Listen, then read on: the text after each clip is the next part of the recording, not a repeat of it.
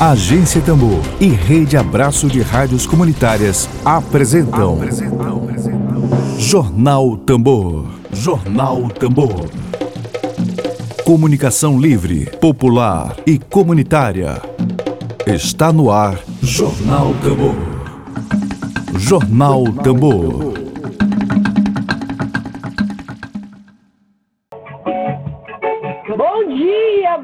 Bom dia, bom dia, bom dia, bom dia. Para que o, essa ilha não fique assim tão sonífera, a gente começa agora a rufar forte o nosso tambor nesta sexta-feira, sexta-feira, sexta-feira, dia 3 de julho de 2020. Bom dia para você. Dedo de prosa. Dedo de prosa.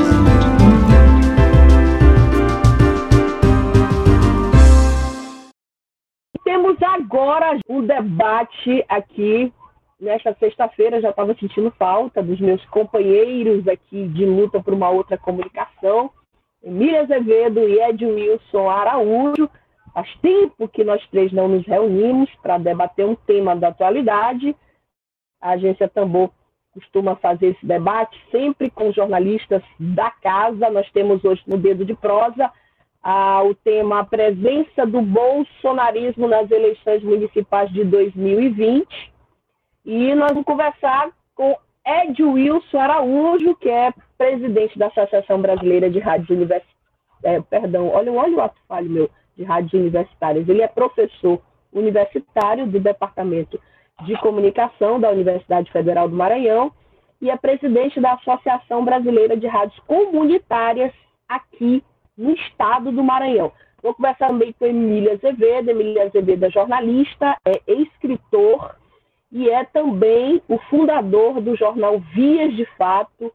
É um jornalista é, com enorme experiência e trajetória nos movimentos sociais aqui do Maranhão e sempre traz análises bastante contundentes. Queria informar vocês todos, bom dia, Bel Aquino, está conosco aqui, que o Emílio Azevedo já escreveu um novo artigo, o último artigo do, do Emílio foi bastante contundente, tivemos uma repercussão imensa no site da agência Tambor, artigo que foi reproduzido pelo blog Buliçoso, blog dessa aqui que conversa com vocês, Cláudia Regina, eu, e também no blog do Ed Will. Agora o Emílio nos traz um novo artigo que hoje, ainda hoje, vai estar publicado no site da agência Tambor, e, claro, nos blogs que estão alinhados com a comunicação independente, livre, alternativa que faz a agência Tambor, jornalismo independente. O nome do, do artigo, o título do artigo do Emília Azevedo é Desafios para a Eleição de São Luís. Ed Wilson Araújo Emília Azevedo, vou começar com Ed Wilson. Companheiro Ed, saudade de lhe ver aqui ao vivo nessa transmissão. Bom dia para você. Bom dia, Flávia. Bom dia, Emílio. Bom dia a toda a equipe da Rádio Tambor. Bom dia para todos que estão assistindo a gente aqui ao vivo e que vão ouvir ou assistir em outros momentos no fim de semana. Aproveitar para curtir aí o conteúdo da Agência Tambor. Perfeitamente. Sexta-feira com Emília Azevedo. Emílio, vamos rufar esse tambor. Bom dia para você. Você está bem? Bem de saúde? Bom se cuidando dia, direitinho? Bom dia, Flávia. Bom dia, de Wilson. Bom dia, ouvintes da Tambor, os que vão ouvir ao vivo, os que vão ouvir depois. Abraço a todos e todas. Exatamente. Bom, eu, eu hoje resolvi trazer um fone, que ontem a nossa transmissão foi maravilhoso com a Fafá, mas não, o som não estava bom. Vocês estão me ouvindo bem? Muito ouvindo bem. bem. Beleza. Tá beleza. Bom, nosso tudo beleza. Nosso, nosso tema hoje, aqui com Emília Azevedo, jornalistas Emília Azevedo e Ed Wilson Araújo, é a presença do bolsonarismo nas eleições municipais de 2020. Vamos começar? Vamos começar, Emílio? Emílio? Bora. Vamos começar? Bora. Bom, é, eu vi uma notícia que fiquei assim até de manhã ainda agora fiquei assim bastante comecei a ter vontade até de rir é, o, o, Bolsonaro finalmente sancionou com vetos, com vetos, lei que obriga, agora ele sancionou uma lei que obriga o uso de máscaras em locais públicos pelo país. Emília, a gente tem Emília Ed, que tem debatido muito fake news, inclusive, é, com jornalistas e especialistas de todo o Brasil.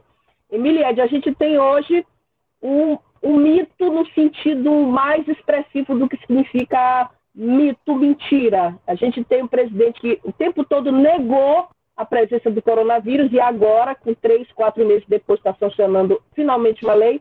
Vai ser uma coisa que a gente tem se deparado é com o silêncio de Bolsonaro. Eu li hoje cedo sobre esse tema, que o Bolsonaro disse que não ia se envolver em nenhuma eleição municipal, porque ele tinha muito trabalho lá em Brasília. É, começo com meus dois companheiros aqui de agência Tambor perguntando assim: vocês acreditam piamente que o Bolsonaro, por falar em, em mito, em mentira, em fake news, que Bolsonaro não vai se envolver em nenhuma eleição municipal? É, e esse silêncio dele, Ed, é, nos últimos, nas últimas semanas, é um silêncio é, bastante ensurdecedor, com bastante barulho. O que, que isso pode representar na atualidade do nosso contexto? Emílio e, Ed, quem começa, Emílio? Ed, pode começar. Vamos lá, Não, vamos falar um pouquinho desse silêncio, Ed. É, eu, eu penso que o, o, Bolsonaro ficou um pouco acuado com a prisão do Queiroz, né? Ele baixou o tom, aquele tom que é um tom geralmente agressivo, é, muito ostensivo nas falas e nas provocações. Depois da prisão do Queiroz, dada aí, dadas as circunstâncias, né? Queiroz preso no.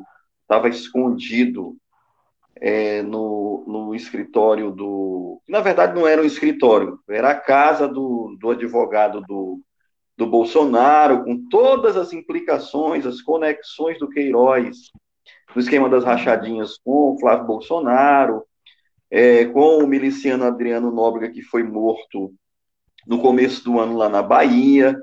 Enfim, é, foi a primeira, a primeira vez que as investigações que envolvem organizações criminosas é, conseguiram chegar muito perto e vieram a público é, sobre a família, os filhos, inclusive a esposa, né, que foi beneficiária, a esposa do Bolsonaro, que foi beneficiada de um dos depósitos do Queiroz.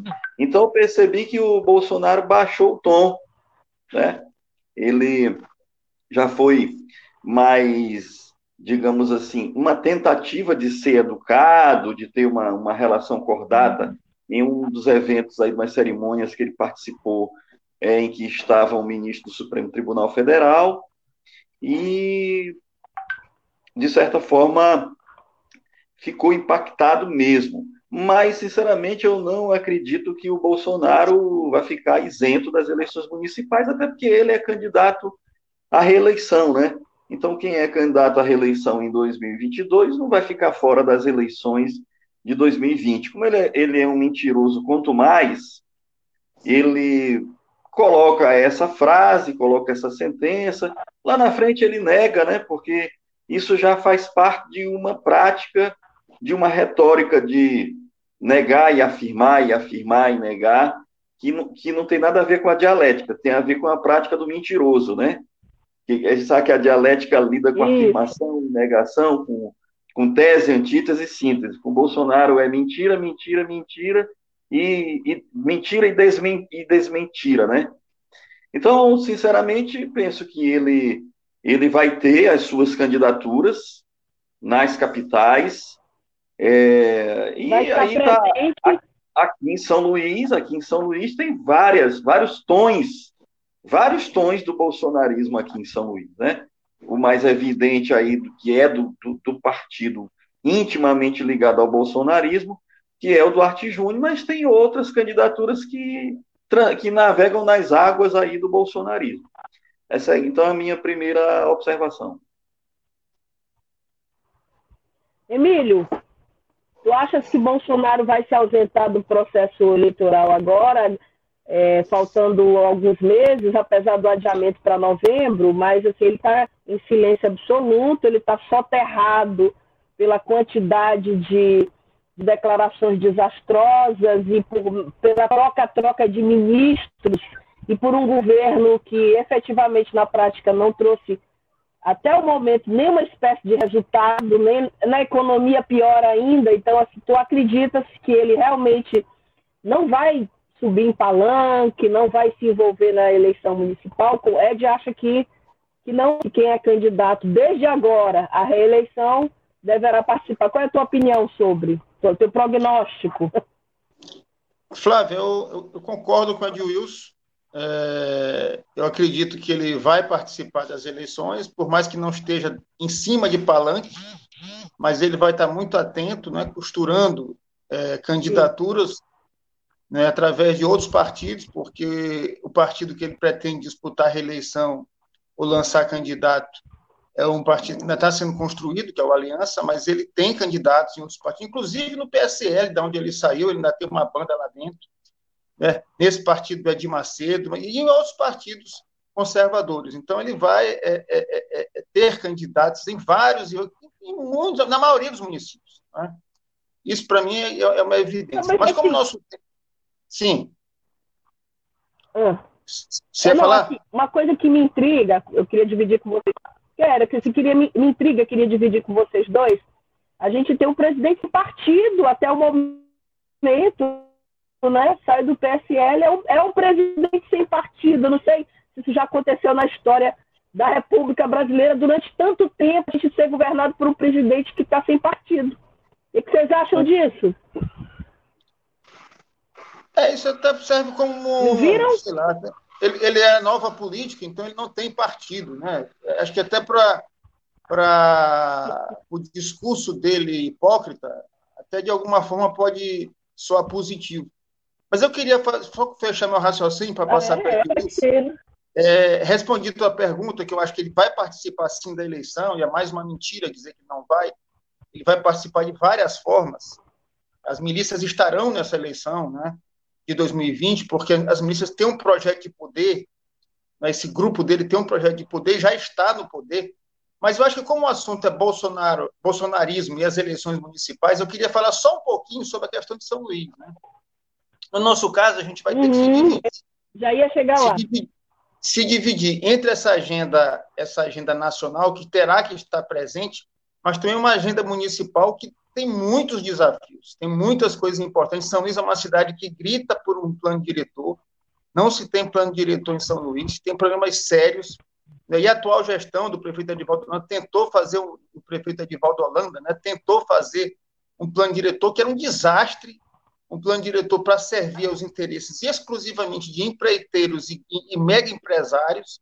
Né? Por sorte, a sociedade civil é, organizada, setores da zona rural, né? setores da universidade, do movimento sindical, da mídia livre, articulados, conseguimos é, conseguiram não é, barrar esse plano diretor e também com uma participação muito importante do Ministério Público Federal, do Ministério Público do Meio Ambiente, né, na pessoa do Fernando Barreto, que conseguiu é, bloquear é, esse plano diretor, que seria um desastre. E aí, problemas seríssimos. Existe um planejamento, um plano para São Luís de fazer prédio de 30 andares. Numa cidade onde não tem planejamento para mobilidade urbana, o, o, o, o, trânsito é cada vez pior, água na, na, no metro quadrado mais caro de São Luís, precisa de carro-pipa, é, saneamento básico não tem, é um problema histórico, desmoronamento cresce a cada inverno, alagamento cresce a cada inverno. Então, uma cidade dessa aqui, que o caos vai aumentando, você quer fazer prédio de 30 andares. E o que é pior, entregar a zona rural para a indústria. Não é? E aumentar o tipo de indústria na ilha. São Luís hoje já tem um grau de poluição altíssimo, né? que é uma coisa muito pouco falada, e quem bate muito nisso é uma figura respeitável, como o advogado Guilherme Zagallo, que se debruça sobre esse tema, estuda esse tema, e São Luís, ele compara São Luís de hoje com a Cubatão, não é? da década de 80, 90, que tinha um altíssimo índice de poluição pela Vale, no caso, pela Alumar, por indústria de cimento, que já pela termoelétrica carvão, que já está aqui. Né? Então, nós temos esse problema que aparentemente que é silencioso, né? porque muita gente nem sabe desse altíssimo nível de poluição de São Luís.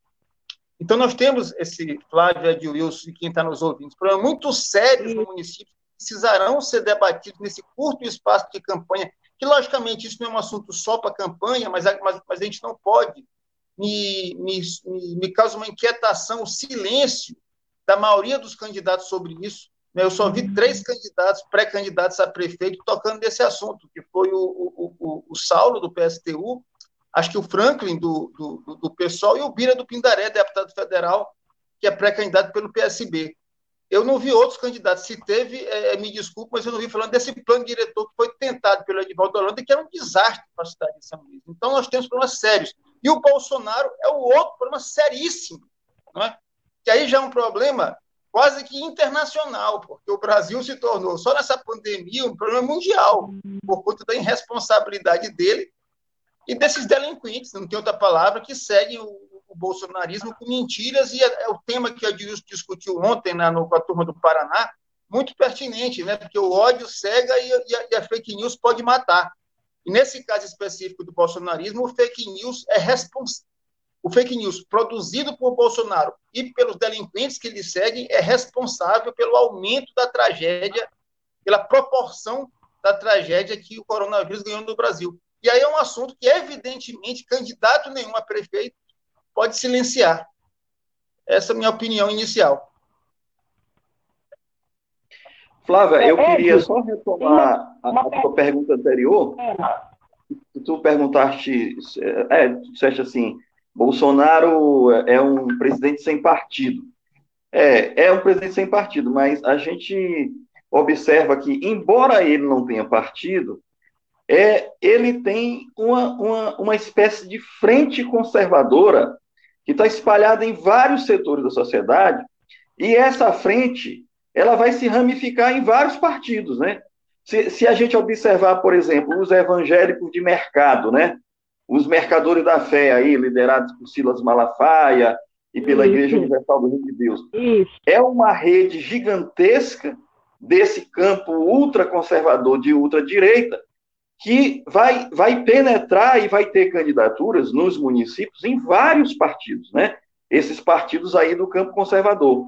Então, o Bolsonaro, nesse momento, ele está sem partido, mas, ao mesmo tempo, ele mobiliza essa base ultraconservadora dele para que se aposse né, dos diretórios municipais, para que tenha candidaturas em, em vários desses, dessas legendas que são, é, em uma parte, legendas de aluguel e outra parte diretamente vinculadas a igrejas, né, a setores evangélicos.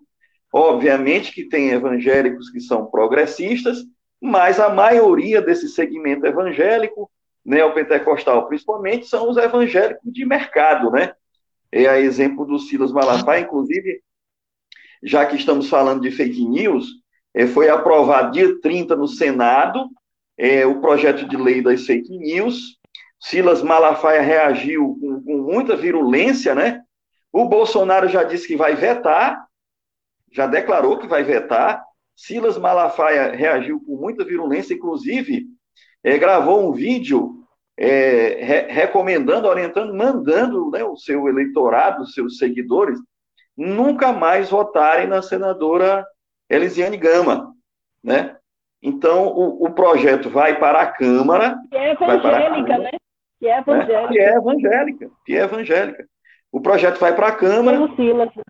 Esperemos aí que tenha um bom tempo para discutir, porque esse projeto de fake news, caso ele seja melhorado na Câmara, ele pode atenuar, atenuar o impacto dessas práticas nocivas, como nós vimos na, na eleição de 2018, nessa eleição de 2020 e na eleição de 2022. Tem de haver um controle, um limite, uma punição para candidatos, partidos e pessoas públicas e organizações empresariais que produzem, disseminam fake news, porque nós sabemos o tanto, sabemos o tanto que as fake news foram influentes a ponto até de decidir a eleição de 2018, no caso da mamadeira a, a, a, o kit gay e a mamadeira erótica, que foram aí amplamente disseminadas, Sim. associadas à candidatura do Haddad. E a gente sabe o tanto que isso prejudicou e, e de certa forma, foi muito determinante para a derrota do candidato Fernando Haddad. Então, o Bolsonaro foi eleito com base na mentira. na mentira. Então, tende a haver um controle para essa produção e disseminação das fake news. A aprovação do projeto no Senado é uma luz no fim do túnel, esperemos que seja melhorado na Câmara e que a Câmara derrube o veto, que Bolsonaro já disse que vai vetar.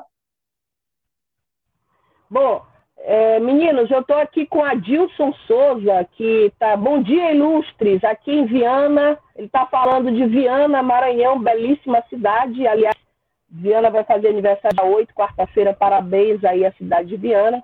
Bom dia, ilustres, acompanhando esse tema importante. E tem uma pergunta a fazer a vocês.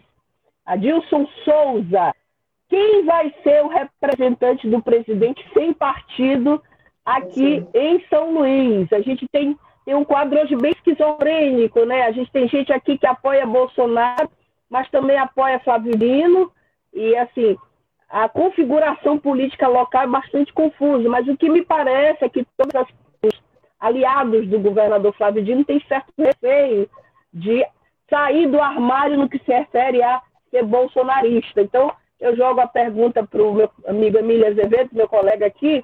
Quem vai ser, Emílio? Adilson Souza te pergunta, o representante do presidente sem partido aqui em São Luís. Um abraço para o Adilson, né, meu, meu, amigo lá de Viana, conheço muito é, há vários anos. Eu não sei se, se tu, Flávia, concorda ou Ed Wilson concorda. O Bolsonaro pode perfeitamente ter um candidato camuflado. É, eu, eu até acredito que ele nem vai estar no palanque, talvez nem declare o voto. Mas ele pode ter dois, três candidatos é, de perfil conservador é, que estarão com ele em 2022.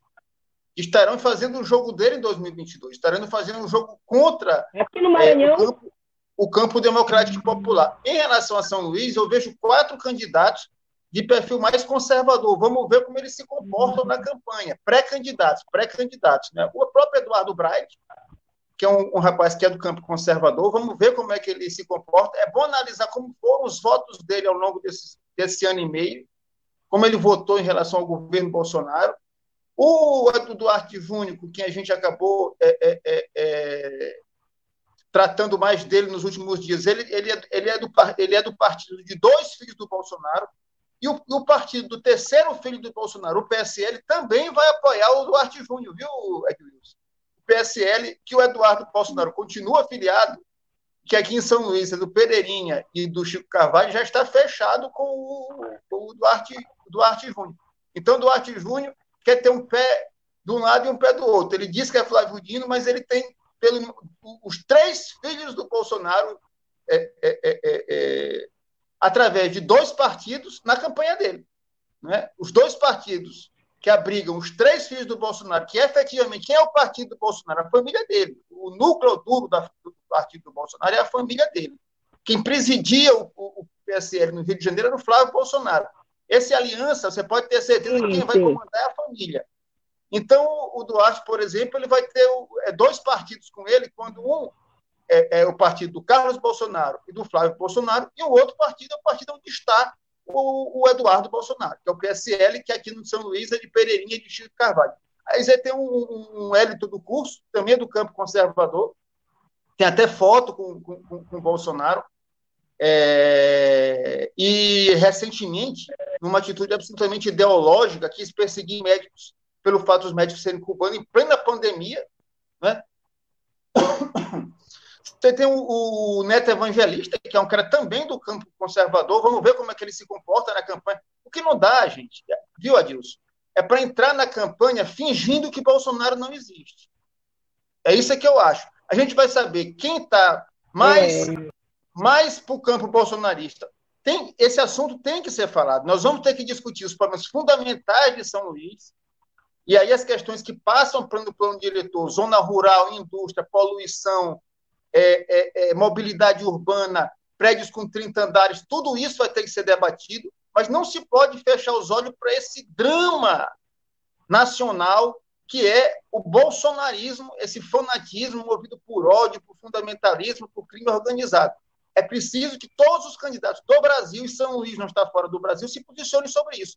Então a gente vai saber. O tom, é, é, o Edilson fez aí uma, uma, uma comparação com os vários tons, né, em relação àquele aquele filme vários tons de cinza. Então, vamos ver o tom de cada bolsonarista, o, o cada, cada, como cada um vai estar mais próximo da direita e da extrema direita, a partir da avaliação que eles vão fazer da conjuntura nacional.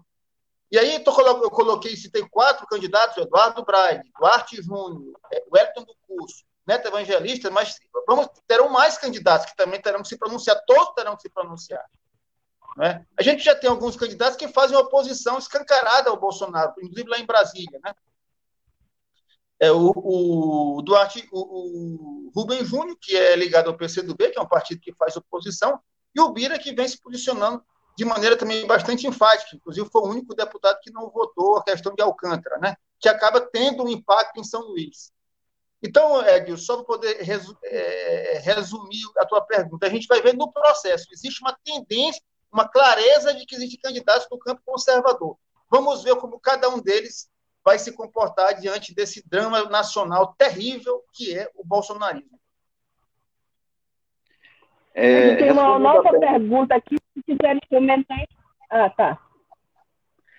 Não, pode, pode tocar, pode tocar, Flávia, em, em relação à pergunta do Adilson, mas o, eu, eu fico contemplado com o que ele falou. Eu, tem um candidato que tem o carimbo, né, do bolsonarismo, que é o Duarte Júnior, porque Isso. tem dois partidos já vinculados, né, e tem os outros que são do campo conservador, o, o, o Braide, o Hélito do Curso o Neto Evangelista. Mas o carimbo mesmo, pelo que está evidenciado nos fatos, que são os dois partidos é, da base do Bolsonaro, do bolsonarismo, que já estão praticamente oficializados com o Duarte Júnior, né? que é o pré-candidato. Os outros aí, é, esses outros três, o Eriton, o Braide e o Neto Evangelista, navegam em águas próximas, né? São característicos de um campo conservador. E tem as candidaturas progressistas, do Bira do Pindaré, do Rubem Júnior, por conta dos partidos onde estão militando, por conta dos campos políticos onde atuam. É ter o Madeira também, né? Tem o Madeira, é, tem o juiz, juiz né? Madeira também, que não sei exatamente ainda em que, em que campo ele está se posicionando. Mas fica à vontade, Flávio.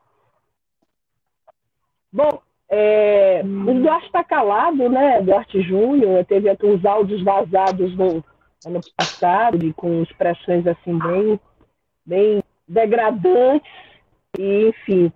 Mas eu tenho uma pergunta aqui do outra pergunta é quais os prejuízos à nação? A pergunta é difícil, merece um seminário, né? Quais os prejuízos à nação provocados pela rede conservadora que defende o presidente sem partido?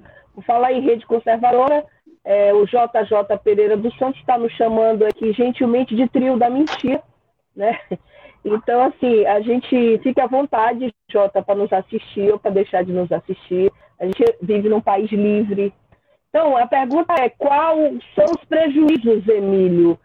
É, na verdade, a gente nem vai ter tempo para responder, porque é muita coisa. Mas, assim, em linhas gerais, a pergunta é: quais os prejuízos à nação provocados pela rede conservadora que defende o presidente. Acho que a começar é a disseminação da cultura do ódio. Vocês não concordam? Os haters da internet, ódio, discriminação, preconceito. A gente teve o caso de uma escola particular que viralizou nas redes sociais. O que, que vocês acham? Quais são os prejuízos dessa nação conservadora? Pra... Vou deixar um tempo aqui maior para o Ed, eu vou tentar, assim, como tu falaste, isso aqui dá. A história vai se debruçar sobre isso durante muitos anos, né, Edilson? Para falar dos prejuízos dessa quadra histórica que nós estamos vivendo. Mas tem uma é. palavra, que tem uma palavra controvertida chamada civilização, né? É, que às vezes o, o, a palavra, o que é civilizado, às vezes é mais brutal do que o que é teoricamente selvagem, porque às vezes os, os, povos tradicionais conseguem ser mais harmônicos, mais civilizados, no sentido mais profundo do termo, do que as sociedades urbanas. Mas, se a gente pensar em civilização como uma coisa boa, como uma coisa de urbanidade, de respeito, não é? de, de, de avanço nos direitos de, de todos, do, do convívio com a diferença, não é? do respeito às minorias, então, o bolsonarismo ele é um problema civilizatório, porque ele é, um, ele é a negação do que seria essa civilidade como uma coisa harmônica, como uma coisa de, amplia, de, de, de ampliação de direitos, de respeito de todos, da diversidade, do Estado laico, né? da dignidade para todos. Quer dizer, ele é o que você falou, é a questão do ódio, não é? é o racismo, é a misoginia, é, é, é a homofobia, é o elitismo, é a, supremação, a supremacia de raças. Ele, ele dialoga com o nazifascismo. Isso aí é evidente, é evidente, é evidente, não dá para negar. Recentemente teve uma charge que eles tentaram interditar, mas é, as evidências mostram que o Bolsonaro dialoga, tem uma, uma, uma, ou um namoro ou uma comunhão com o nazifascismo. Isso é um aspecto. Né? E o segundo ponto é, é extremamente negativo, o, é, é, é, o genocídio que está se vendo, porque assim, ah, quem está matando, obviamente, é a pandemia. Né? Mas se a gente poderia ter 10, 15, 20 mil mortos, se nós estamos com 60 mil mortos, você pode botar na conta desse bolsonarismo, que confundiu as pessoas, que tumultuou, que disseminou mentiras, info, é, é, é, mentiras mesmo. Essas, esse festival de mentiras e de desinformação foi responsável pela morte de milhares de brasileiros. Que a gente poderia ter um terço ou a metade de mortos, estamos tendo aí já passando de 60 mil mortos, chegando perto disso, aí de 60 mil mortos, que é um, foi um genocídio provocado pelo bolsonarismo. Não sei se, se o Ed concorda. É, temos, temos duas pandemias, né? uma pandemia da saúde e uma pandemia das ideias. É, é, essas diversas facetas aí do bolsonarismo, é, espalhando desinformação, espalhando ódio, é, já impactam na vida das pessoas, inclusive pessoas que perderam a vida, porque a partir do momento em que o presidente vai a público sem máscara, desobedecendo todas as orientações da Organização Mundial de Saúde, ele está incitando as pessoas a, a eliminarem as suas formas de proteção que são essenciais para garantir a sua vida, né? Para garantir a sua, a sua condição de, de pessoas que estão atentas às orientações da medicina. Então, a negação da medicina, a negação da ciência, a negação do jornalismo, né, um ataque frontal ao jornalismo, são características que são muito nocivas a essa, a essa nossa grande conquista, que é, é como o Emílio falou, a civilização, que pode, independe de estar em área rural ou em área urbana. E o que, me, o que me preocupa também, já que nós estamos tratando de eleições municipais, é como esse, essas ações, atitudes, decisões do bolsonarismo vão impactar na vida das pessoas nas cidades, seja nas áreas urbanas ou nas áreas rurais. É um constante incentivo à indústria do veneno, né? Um, um, óbvio que essas questões ambientais elas estão em último plano dos interesses do bolsonarismo, e isso vai impactar na, na, na gestão das cidades, 5 mil municípios brasileiros. Uma boa parte desses municípios está nas zonas rurais. São municípios que serão afetados pela indústria do veneno, pelo, pelo crescente uso do, do veneno que vai impactar na saúde das pessoas. Né? É, essas questões relacionadas a controle ambiental, é, as candidaturas vinculadas ao campo do bolsonarismo, muito provavelmente vão negligenciar. Aqui em São Luís, por exemplo, que já é uma cidade poluída, como a gente falou anteriormente, já é uma cidade é, que negligencia o seu planejamento através do plano diretor, está extremamente vulnerável, né? Extremamente vulnerável. As condições de saneamento, as condições de infraestrutura elementares da cidade de São Luís, que vem ao longo dos anos sendo colocadas em segundo plano. A gente sabe como infelizmente, as eleições em São Luís são, são tratadas, né? Em primeiro lugar, dominar um partido, é, montar uma coligação, ter um poder econômico vigoroso, é, acionar as máquinas administrativas e aí cair em campo em busca de voto, na maioria das candidaturas. Né? Pouco importa o diálogo com a sociedade, planejamento, programa de governo, às vezes programa de governo são Ctrl-C, Ctrl-V, e a gente tem observado aí, ainda bem, nas candidaturas progressistas, a gente tem observado é, debates que, que vêm sendo feitos pelo candidato Rubem Júnior, pelo pré-candidato Rubem Júnior, é, debates que vêm sendo realizados pelo pré-candidato Bira do Pindaré, o, o Pense São Luís, vem realizando plenárias para conversar com a população, plenárias virtuais, e também o, o que, que, que, ainda não está decidido, é uma, é uma pré-candidatura que está sendo encaminhada, do, do Franklin Douglas, que também vem se movimentando, produzindo conteúdo, jornais, debatendo os problemas da cidade. Então, eu penso que essas é, é, que deveria, essa deveria ser uma prática de todas as candidaturas, para discutir a cidade, para principalmente ouvir a população. Ouvir a população. Não é o, o, o convencional é, da, da, maioria das candidaturas. A maioria das candidaturas é montar a máquina administrativa, acionar o poder econômico, montar uma super coligação e cair no campo em busca dos votos, às vezes, né, como já houve várias denúncias, com práticas que não são práticas republicanas. Então eu vejo que São Luís tem problemas gravíssimos e essa agenda do bolsonarismo, essa agenda que negligencia questões ambientais, que quando a gente fala de questão ambiental, nós estamos falando de tudo. Nós estamos falando de mobilidade, nós estamos falando de abastecimento de água, nós estamos falando de qualidade de vida das pessoas, nós estamos falando de segurança alimentar e nutricional, nós estamos falando de sustentabilidade, que é uma palavra assim, meio com, com os tons cientificistas, mas é isso. Para a gente viver em uma cidade com dignidade, com qualidade de vida, nós temos que estar em harmonia com o ambiente da cidade. E isso implica em ter calçada, ter ciclovia, ter transporte público de qualidade, ter um programa de segurança alimentar e nutricional. Por isso precisamos das zonas rurais preservadas. Então é todo esse conjunto de uma discussão que tem que ser feita, que obviamente isso não está nos planos do bolsonarismo. Né? Então as candidaturas que estão no campo do bolsonarismo dificilmente estarão é, a, se apropriando desses conceitos e dessas ideias. Bom, por falar em Franklin Douglas, companheiro Franklin Douglas, jornalista, colega nosso, Franklin está comentando pleno acordo com essa fala do Emílio, o bolsonarismo será camuflado nessas eleições de São Luís, e, diz o Franklin, nosso papel é denunciar essa população. Ele já fez isso, disse que já fez entrevista ao jornal Estado do Maranhão e deseja vida longa à agência Tambor Parabéns pelo tema do debate. Obrigada, Franklin, obrigada pela audiência. Bom, nós temos aqui uma pergunta, é, Ed Wilson, bem, bem contundente, pergunta excelente aqui do Emerson Araújo, que é escritor, inclusive já teve na agência Tambor, já tive o prazer de entrevistá-lo.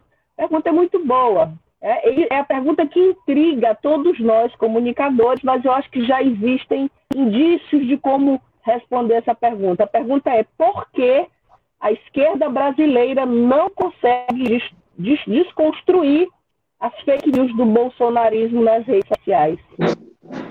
Acho que o Ed... Também vou tentar, também vou tentar deixar um espaço maior para o Ed aqui, que é especialista no assunto. É, primeiro mandar um abraço aí para o Emerson, não é? Excelente. Como? Excelente pergunta. É, um abraço para o Emerson. Excelente pergunta, né? Com certeza, uma excelente pergunta. E antes de responder, só fazer uma, um, um, um rápido conexão com o que o Edilson falou. De fato, a questão ambiental ela, ela é muito reveladora do grau de bolsonarismo ou barra conservadorismo é, é, é, é, dos candidatos e dos políticos, né? É, e aí a gente tem que registrar a turma do PSTU, esse, esse Flávio e Edilson, que, que sempre teve muito presente aí com essa questão ambiental de São Luís. Não foram só eles, outros, outros políticos de esquerda também apoiaram, né? Como a gente já citou aqui, o Frank, o PSOL, o PSP do Vira e tal, mas o PSTU, inclusive na questão do Cajueiro, eles sempre estiveram na linha de frente e, e, e, e praticamente 100% do tempo. Né? A turma do PSTU, Saulo Arcanjo, para fazer justiça, a turma do Sindicato dos Bancários, para fazer justiça, dando a César o que é de César. É, quanto à pergunta, é, é, Emerson, eu acho que até já, já, já, conseguimos reduzir bastante, cara, inclusive com a ajuda do Supremo e das instituições, né? Que é importante, acho que o bolsonarismo está nos ensinando. sobre isso, né? É, o bolsonarismo está nos ensinando a gente precisa respeitar as instituições. E as instituições, por mais conservadoras que sejam, têm prestado um grande serviço. E, na questão dos fake news, o que aconteceu agora há pouco mais de um mês, onde estão desbaratando mesmo é, essa, essa, essa milícia digital, não é? essa delinquência na comunicação, é, inclusive já com muita gente presa, eu acho que nem foi um papel da esquerda, um papel das instituições e da sociedade ao se contrapor a isso. Eu acredito, eu estou otimista em relação à, à, à redução não é, da força da extrema-direita na, nas redes sociais. Eu não tenho ainda é, é, é muitas informações sobre, Edilson talvez tenha estudado mais do que eu, sobre essa legislação que está sendo proposta não é, em relação ao combate à fake news. Me preocupa um pouco, porque eu acho que a legislação brasileira em relação a calúnia, injúria, difamação e a liberdade de expressão é uma legislação boa. Se cumprisse a legislação e procurasse quem financia as fake news, estava resolvido o problema, não precisava nem de uma lei nova não é? Eu tenho preocupação, às vezes, com alguma lei que possa ferir a liberdade de expressão. Garante a liberdade de expressão. Houve calúnia, houve injúria, houve difamação, processa. Por exemplo, aqui, só para fechar, a turma do Duarte Júnior está injuriada com a gente porque a gente está cobrando uma coisa dele. Se gente estiver falando alguma coisa é, é, de errado, então nos processa. Se a gente não estiver falando, garante nosso claro. direito fala de opinião de divergência. É isso. Pra, só para fechar com o Emerson, é, eu acho que já se avançou bastante nisso, né? e não foi nenhum um, um ganho da esquerda, mas ganho da sociedade, a partir da sociedade, de um modo geral, e das instituições republicanas. É, inclusive, Ed, o Martins Quelé está pedindo aqui para a gente falar mais sobre a lei das fake news, mas não é lei ainda, né? Ainda é projeto, não é isso? É, ainda é projeto de lei, ainda não foi aprovado, o, sancionado e a gente vai passar para ti a palavra. O uhum. Senado aprovou esse projeto, que, aliás, já é um grande avanço, né? Só legislar sobre fake news no país da, das eleições de 2018, as eleições da fake news, para mim já é um grande avanço, na minha opinião. Então, vou passar a palavra para o Ed Kelé, mas só te informando que o Senado aprovou o projeto, mas esse projeto de lei precisa ser sancionado e precisa, inclusive, já críticas Ed vai aprofundar melhor do que eu, de que ele deveria ser um pouco mais debatido. A informação que a gente tem ainda preliminarmente é que há algumas propostas, como obrigar as plataformas a excluir, excluírem contas falsas, tem muita conta falsa.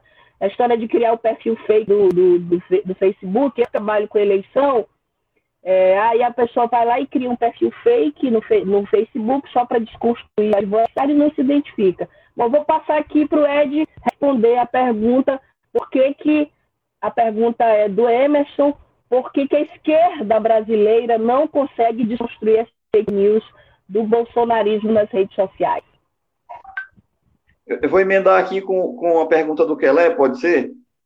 É, a, primeiro, o, o projeto de, de lei das fake news que foi aprovado no Senado vai para a Câmara ainda, né? Ainda vai para a Câmara, vai ser discutido na Câmara. A, a reclamação de todos nós, que somos militantes, movimentos sociais, jornalistas, tudo, é que esse projeto, esse tema, ele é tão importante, tão importante, que, deve, que, que deveria ter um tempo largo de discussão, de debate. Todos nós somos surpreendidos.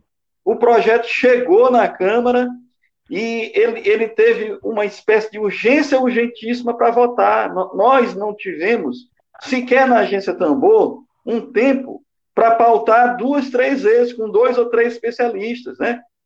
Quase não tivemos oportunidade no Tão Brasil todo. Que foi. Muito rápido. Muito e foi aprovado agora dia 30 no Senado. É, ele era péssimo, de péssimo ele diminuiu para ruim e ficou mediano, né?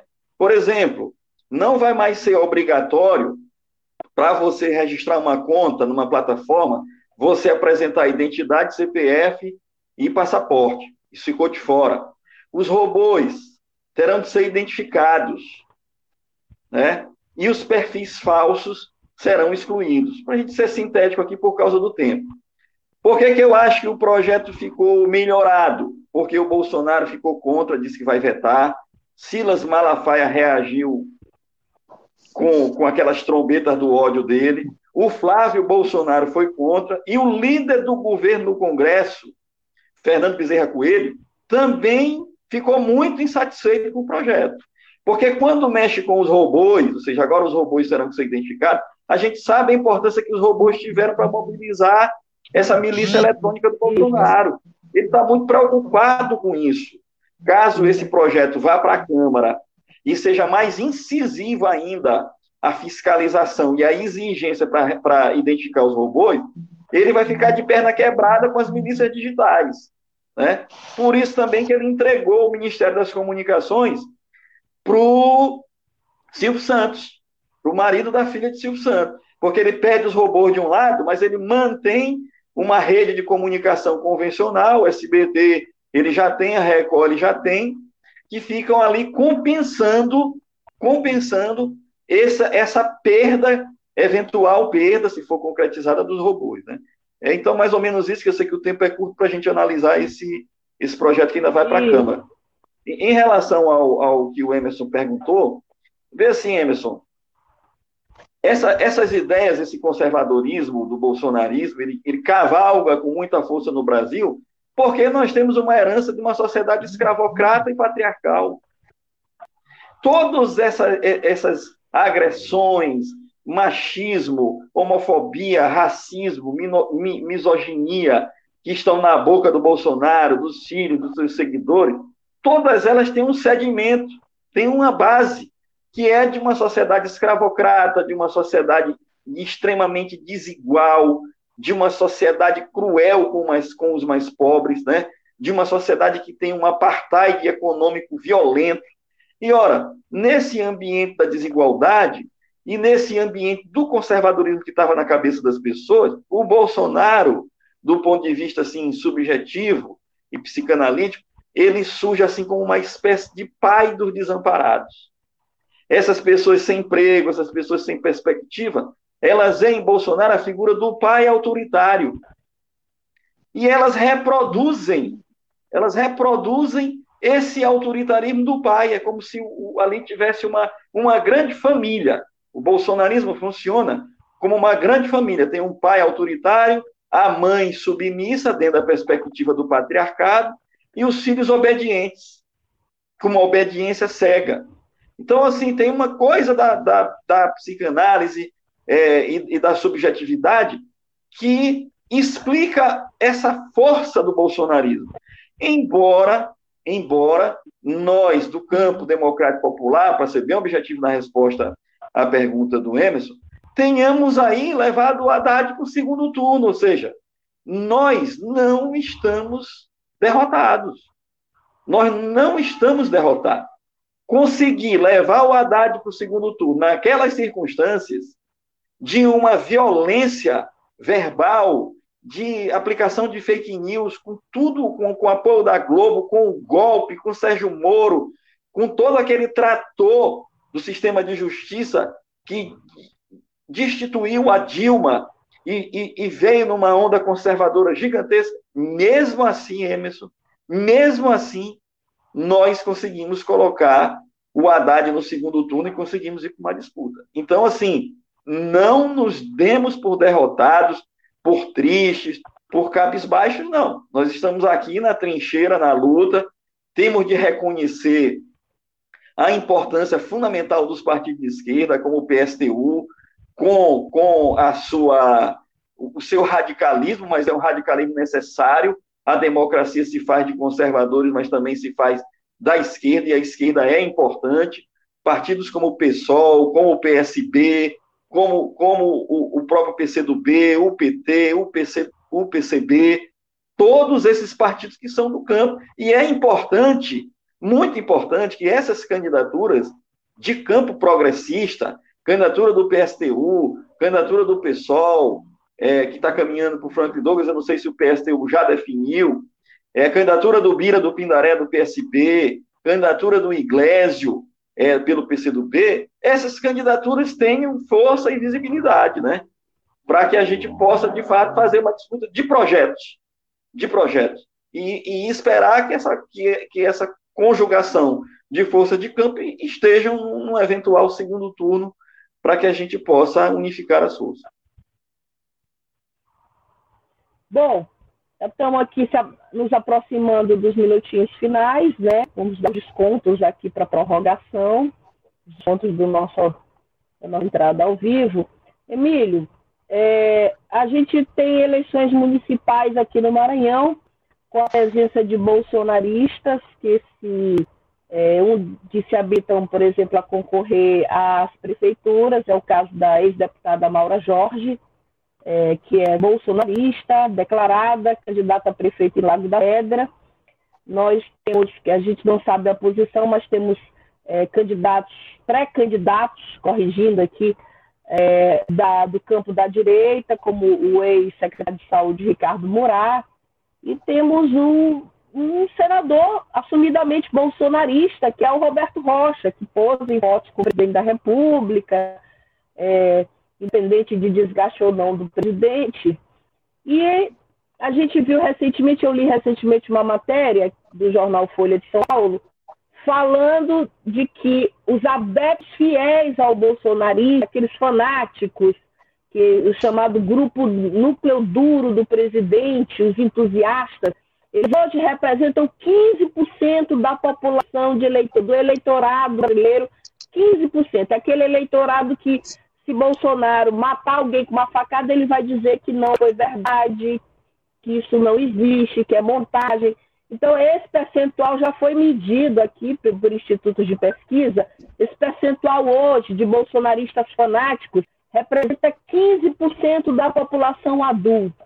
A pergunta que eu faço para meus colegas é: vocês acreditam que os bolsonaristas maranhenses que se habilitam a disputar eleições, ou então a ter candidatos a vencendo eleições, como é o caso do senador Roberto Rocha, esses 15% eles podem vir a crescer no Maranhão ou com esse ambiente de adversidade das eleições da pandemia, de eleições atípicas, vocês acreditam que esse movimento no Maranhão, por ter um governador que, por exemplo, faz live com Lula, é, esse percentual pode crescer ou ele pode diminuir? O que, que vocês acham? Assim, qual o prognóstico de vocês sobre isso. A gente tem um governador de esquerda, um governador que faz Lula, pelo menos de centro-esquerda, né?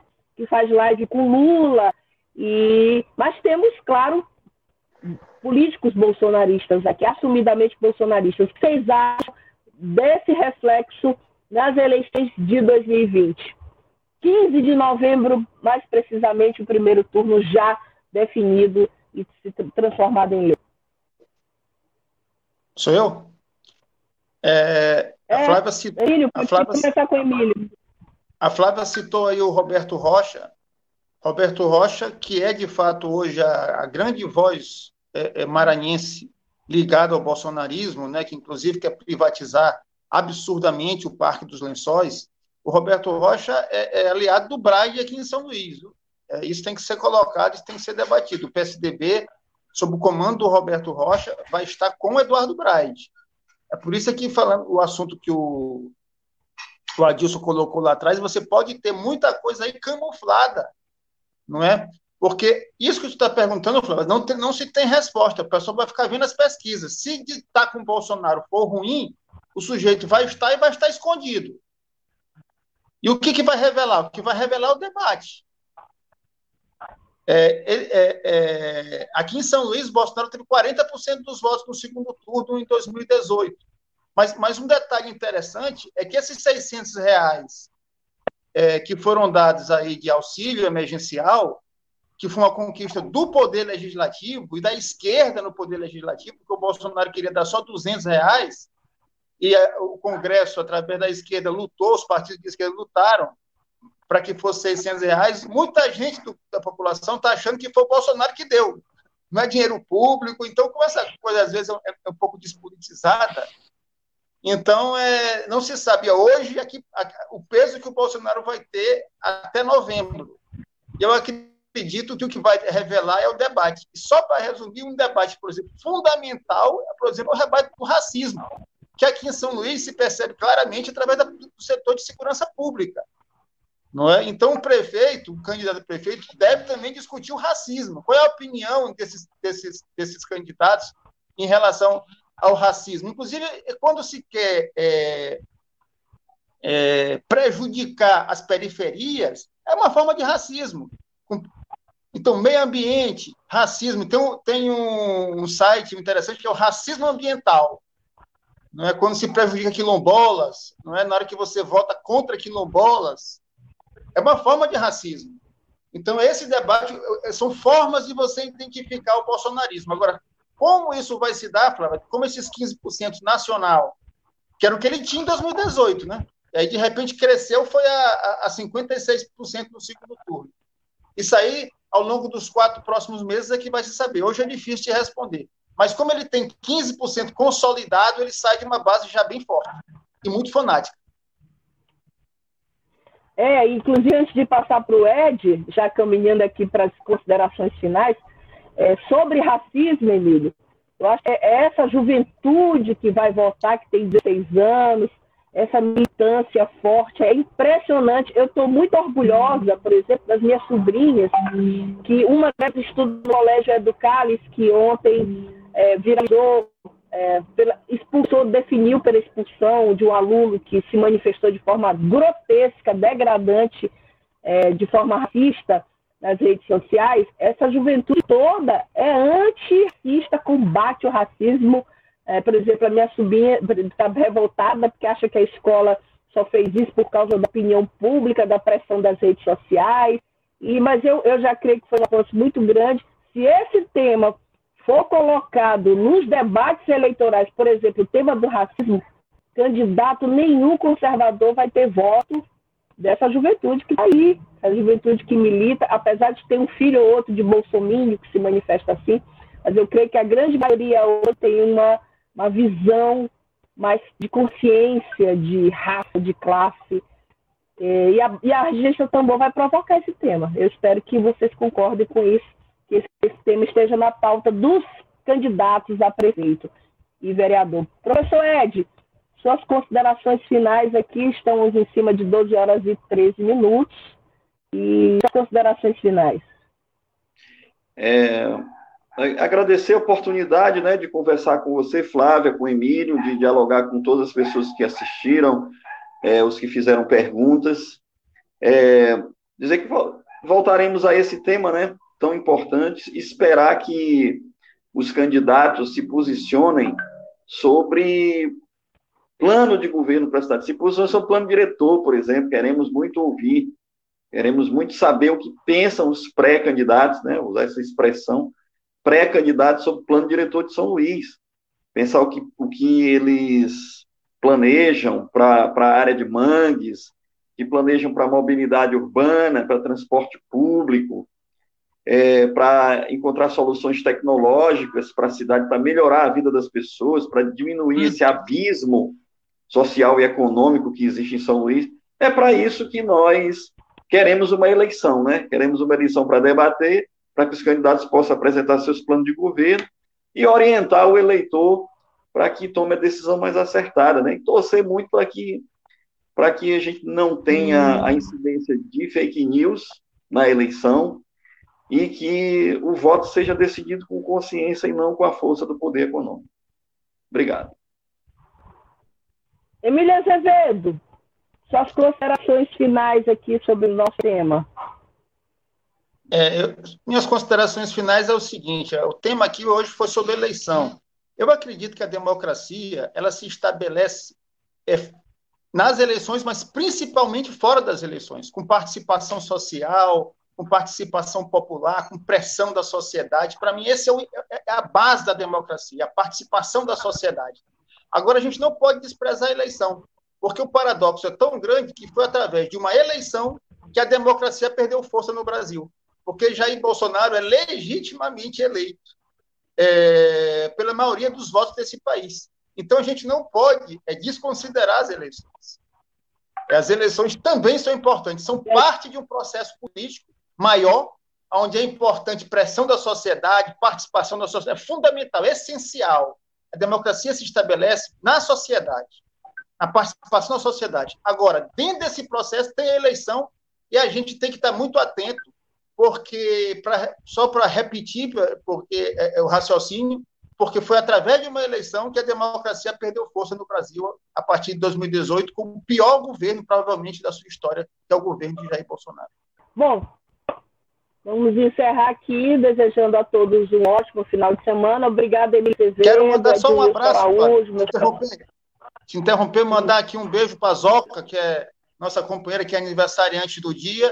Ah, e mandar é um abraço para a Cláudia Santiago aí, que está nos Opa! ouvindo lá no Rio de Janeiro. Um grande beijo. É, a Claudinha. Abraço para Simão. Aniversário Simão, da Zoca. Está comemorando aí com Zoca. É, Zoca Simão, é nosso, nosso porta-voz. Zoca, Zoca tá onde agora? Tá aí, tá aí, qual é o lugar que ela, que ela mora? A Zoca? No Parque Vitória, mas ela deve, deve estar. Tá, é o marido dela que sempre é nosso ouvinte aqui. É Simão. Ah, tá bom então. Vou mandar, mandar um parabéns para você, para Joca aí. E, e a gente encerra agora. Desejo a todo mundo um ótimo final de semana. Beijo, beijo a Cláudia Santiago também. Franklin Douglas, obrigada pela audiência. Obrigada um a você que nos acompanhou. Franklin, você que nos acompanhou e você que vai nos acompanhar daqui a pouco, depois da, da live, depois do ao vivo, você vai assistir mais tarde. Obrigada a todos que nos acompanham. Obrigada a Lívia Lima, que está aí no comando da operação. A todos, Regiane Galena, Altemar Moraes, a Daniele Luiz, a todos que fazem parte aqui da agência Tambor, Lívia Lima. Parabéns. Parabéns para todos.